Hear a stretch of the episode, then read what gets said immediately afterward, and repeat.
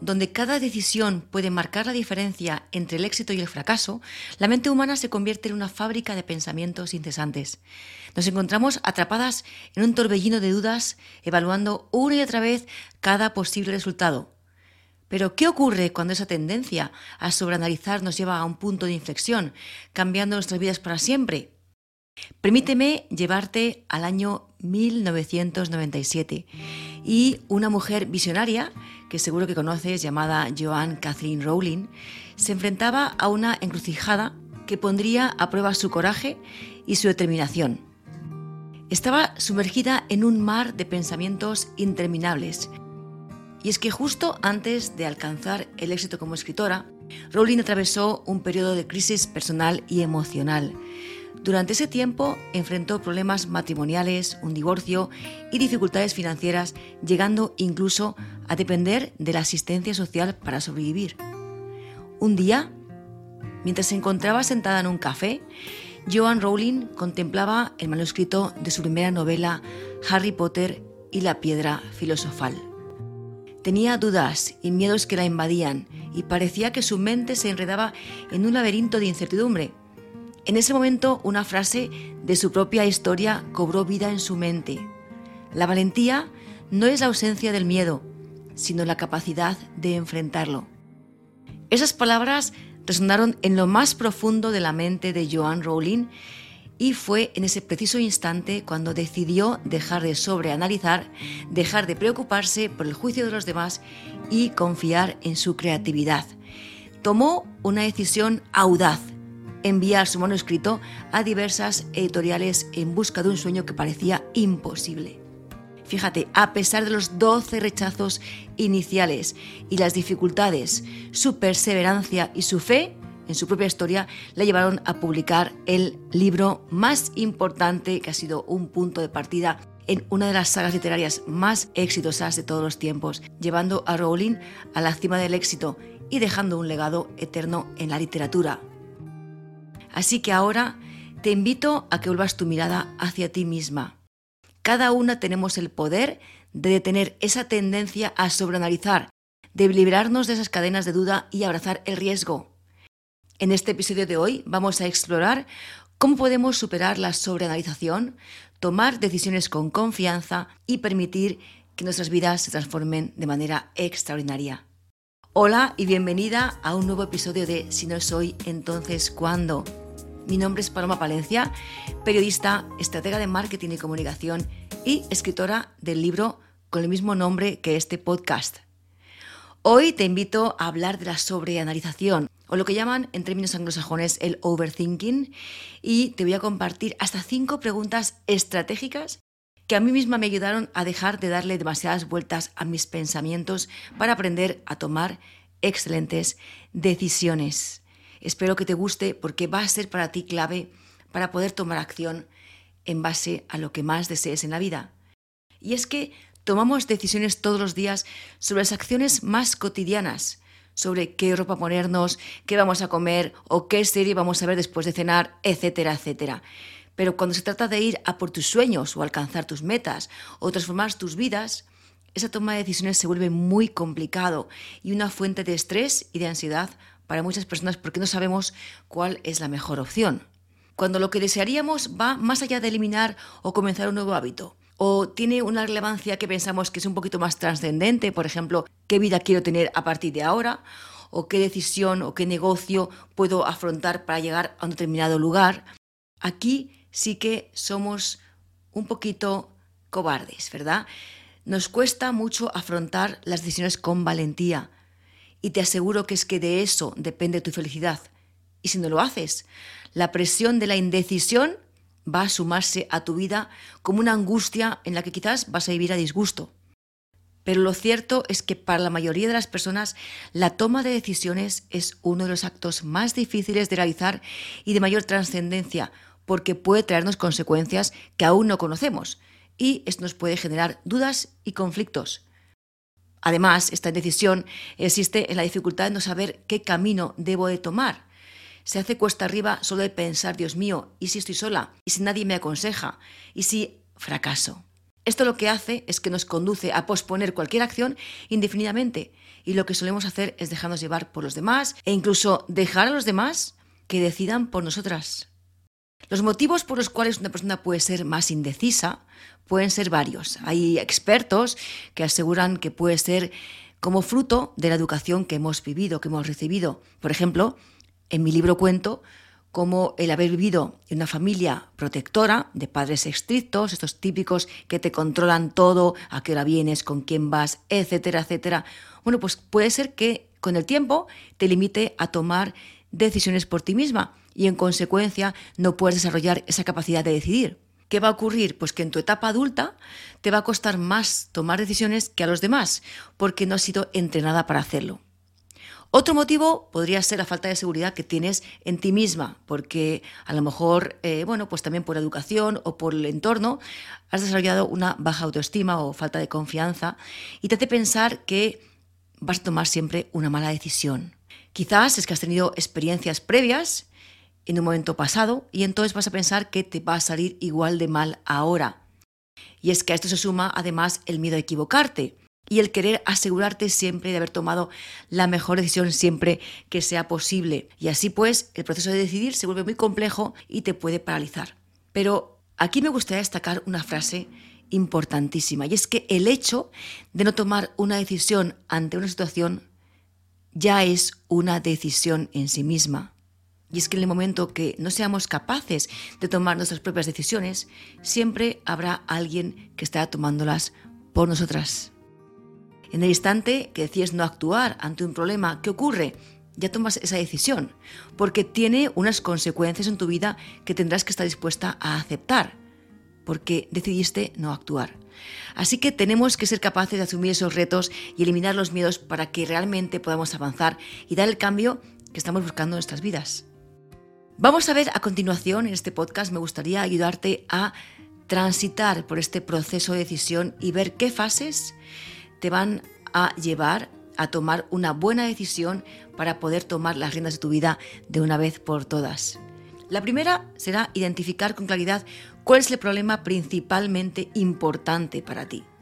Ese que te causa infelicidad y que deberías eliminar o transformar en tu vida. Y la segunda sería la voluntad firme de querer hacer un cambio por modificar esta situación, por tratar de tomar medidas que a veces serán radicales. Y normalmente lo que ocurre es que nos quedamos, sobre todo en la primera fase, en la de identificar cuál es el problema, pero nos cuesta mucho más tener esa voluntad, pasar a la acción, y nos quedamos siempre a medias. Así que en este podcast me gustaría ahondar en esas preguntas, son en total cinco, para poder ayudarte en este proceso de tomar decisiones y afrontar esos cambios que necesitas ante una gran decisión y dejar de procrastinar y de sobreanalizar todo lo que te ocurre. La primera de ellas sería ¿por qué? ¿Por qué tienes que tomar esta decisión? Y es que si analizas la situación, probablemente vas a llegar a la conclusión de que ese problema te obsesiona, no te deja dormir y a veces te pone de mal humor. Te da miedo tomar esa decisión, pero sabes en el fondo que tienes que hacer algo al respecto porque te está afectando emocionalmente. Así que ha llegado el momento de apostar por ti y de tomar una resolución sin mirar atrás, con confianza y con reto a ti misma. Recuerdo el caso de una alumna de la que hablo en mi libro que me contrató y me comentaba que en su empresa, en la que estaba trabajando por cuenta ajena, esto es lo que ocurre a algunas alumnas que vienen a mí, que todavía están trabajando por cuenta ajena y desean salir de ese trabajo. No todas, pero muchas les gustaría poder emprender con sus, con sus propios negocios. Sabía que tenía que abordar el problema para dejar el trabajo porque le estaba afectando eh, a nivel personal con su pareja, con sus hijos, etc. Pero se sentía muy incómoda al tener que plantear esta decisión en la empresa y negociar su marcha, porque sabía que no le iban a poner nada fácil. Tendría que renunciar a ese jugoso finiquito cuando lleva muchísimo tiempo en una empresa y tampoco estaba dispuesta a permanecer con la duda constante de que qué pasaría si salía bien. Así que esta indecisión, esta manera obsesiva de darle vueltas a qué es lo que puedo hacer, pues le llevó a estar durante varias semanas trabajando conmigo, en, la cual, en las cuales vimos diferentes escenarios para cómo poder salir airosa de esta situación en cada caso. Al final de todo este proceso, ella pactó un despido, le dieron todo tipo de facilidades y tras su liberación pudo continuar con la creación de su empresa y ahora está feliz de haber tomado esa decisión que en ese momento eh, fue muy difícil de tomar.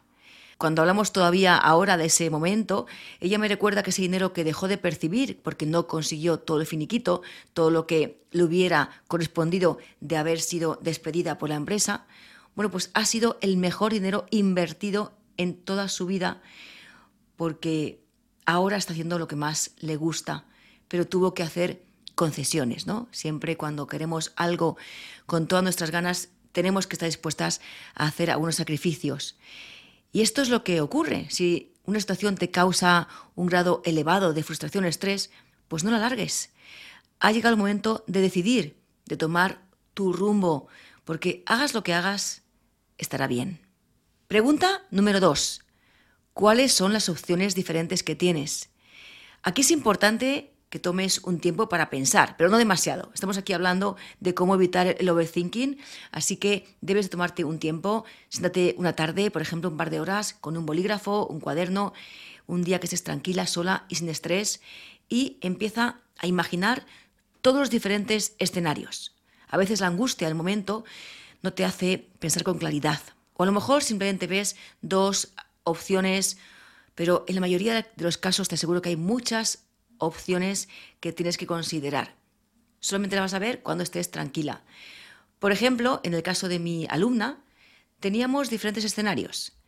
Número uno, seguir en la empresa tal y como estaba y comenzar con su idea de negocio en su tiempo libre. Número dos, seguir en la empresa e intentar ver el lado positivo de su trabajo. A veces es bueno eh, simplemente reconsiderar que quizás no es tan malo como lo estás viendo hasta ahora y a lo mejor, bueno, pues tienes cosas que te pueden hacer feliz si te fijas en ellas. Un buen salario, buenos compañeros, un buen horario, cercanía de tu casa, etcétera, ¿no? Entonces, en este caso, descartábamos la creación del negocio. Opción 3, hablar con sus responsables y solicitar una baja voluntaria inmediata para poder comenzar con su idea de negocio. Número 4, hablar con sus responsables y negociar una salida paulativa de la empresa en la cual le permitía tener más tiempo para dedicar a su proyecto y formar a una persona que iba a ocuparse de su puesto y entonces va a poder eh, pactar un despido con una mínima indemnización. O número 5, esperar a que los próximos despidos que hubiera en la empresa fuera uno el suyo, ya que la empresa no iba bien y bueno, pues quizás en ese momento tendría una cantidad interesante para poder arrancar su negocio. Vimos todos los escenarios posibles, aunque seguramente hubiera más, estos escenarios que nos parecían más probables, ¿no?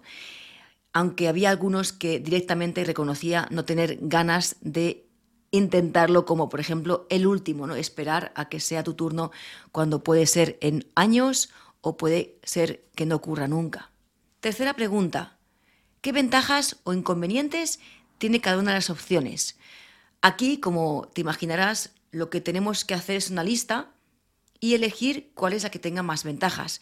Sin embargo, no es siempre tan sencillo, ¿verdad? Tampoco damos el tiempo para poder hacerlos, porque como ves, esto es un trabajo. Pero te aseguro que la recompensa es brutal. Cuando veas que quizás no todas las ventajas pesan igual, ni todos los inconvenientes se pueden medir en la misma escala. Así te vas a enfrentar directamente a la situación y así te ayudará a comprender que no es tan grave como lo que tu cabeza te hace creer.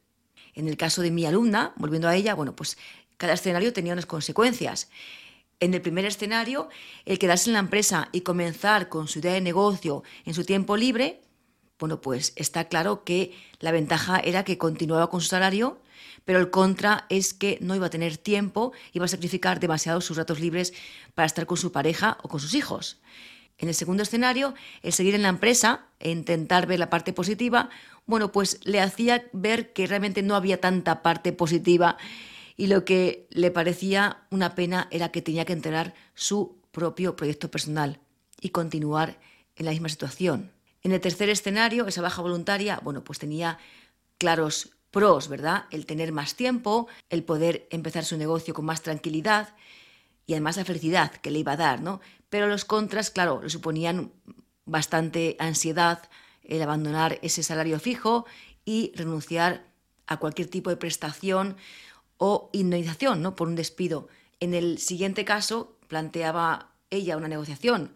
Los pros eran claros. Seguiría cobrando su salario, con lo cual podría ahorrar para poder hacer despegar su negocio y poder contar con esa prestación y ese pequeño finiquito. En cambio, los contras se referían a tener que hacer un sobreesfuerzo por compatibilizar ese arranque del negocio con el trabajo, además de tener que seguir más tiempo en una empresa en la que no estaba a gusto. En el quinto y último escenario era en el cual ella tenía que esperar a que la empresa fuera la que tomara la decisión. Bueno, pues esto tenía como pro el que podría ahorrar más, ¿verdad? Esperar a que la empresa le despidiera le hacía pues poder tener ese colchón de seguridad. Y en el último escenario era cuando se supone que tenía que esperar a que la empresa la despidiera en una tanda o una época de despidos, lo cual le podría dar como pro más tiempo para ahorrar, pero como contra le causaba mucha ansiedad porque no sabía cuándo podría ocurrir, era algo que ya no podría controlar. Así que, en este caso, la alumna optó por la cuarta opción, que era la de intentar, eh, bueno, pues hablar con su, con su responsable y poder tener eh, la posibilidad de crear su negocio y poder invertir y poder formar a alguien en su empresa. Esta es la única manera que te va a dar de poder calibrar todas las opciones y poder ver con claridad cuál de las opciones es mejor para ti. Pregunta número 4. ¿Cuándo tienes que tomar la decisión? Y es que una vez que has hecho este análisis de la situación con todas sus posibles salidas y escenarios, ya eres más consciente de que es mejor para ti y ahora lo mejor es que seas honesta y te pongas una fecha para decidir cuándo es el momento de tomar esa acción. Aquí sabes en el fondo de ti que tienes que hacerlo, que ya no puedes dejarlo más. Y es que si crees que todavía tienes que tener alguna herramienta más, como por ejemplo dinero o formación o tiempo o certificación, entonces seguramente estás otra vez procrastinando porque tienes miedo. Y te aseguro que los éxitos ocurren cuando tus sueños son más grandes que tus excusas. Así que es importante trabajar, en este caso, la autoestima, los miedos, la procrastinación y el saber por qué estás tardando tanto en tomar la decisión. Mi mejor consejo aquí es que confíes en ti misma, porque si has hecho un análisis adecuado, entonces todas las opciones están bien estudiadas. Si has llegado hasta aquí es porque tienes que hacer un cambio y te aseguro que vas a ser capaz de llevarlo a cabo. Última pregunta y para mí más importante. ¿Qué te dice tu corazón? Y es que tomar decisiones no es solo acto de cabeza. Aquí la mujer sobre todo tenemos un sentido de la intuición que muchas veces ignoramos y no le dejamos entrar en juego. Esa voz interna que nos habla y que a veces tapamos porque no la vemos lo suficientemente racional. Y te aseguro que yo siempre que he hecho caso a mi intuición he acertado. Recuerdo que hace poco tenía la opción de contratar un servicio, pero había algo dentro de mí que me estaba diciendo, mm, no lo veo claro, mm, me parece que esta persona no es indicada, mm, no estáis alineados, etcétera, etcétera. No le hice caso y fue para mí la peor colaboración que he hecho en años. A partir de ese error y otros muchos que he ido cometiendo, como trabajar con gente que a lo mejor no estaba en el nivel de conciencia necesario para poder sufrir transformación con su negocio o incluso tomar decisiones pequeñas, cotidianas, que sabes que no estás del todo segura, bueno, pues cuando haces caso a esa voz suele salir bien. Esa voz que insiste en que la escuches, hay que hacerle caso. Quizás es el momento de dejar salir. Y es que el que no se atreve se estanca, no avanza, pero el que se atreve es el que puede transformar su vida. Además, lo que haces con el corazón es mucho más duradero en el tiempo. La intuición va muy alineada con la tranquilidad de haber elegido una u otra opción. Y es que al final es lo más importante, ¿no? Tu felicidad. Espero que con esas cinco preguntas básicas puedas estar lista para tomar buenas decisiones. Ahora es el turno para empezar con el trabajo y cada vez que tengas una duda importante, como hacer un proyecto o alcanzar un sueño o seguir tu propósito, entonces tendrás que dar los pasos necesarios para convertirlos en realidad. Hasta aquí el episodio de hoy. Espero que te haya gustado. Me encantará leerte en los comentarios, que puedas compartirlo con alguien que creas que lo necesita escuchar hoy y que sigas acompañándome en este proceso que acaba de empezar, en el cual tengo un montón de contenido para ayudarte a tomar buenas decisiones en tu vida y a ser un poquito más feliz. Y es que si no soy, entonces ¿cuándo?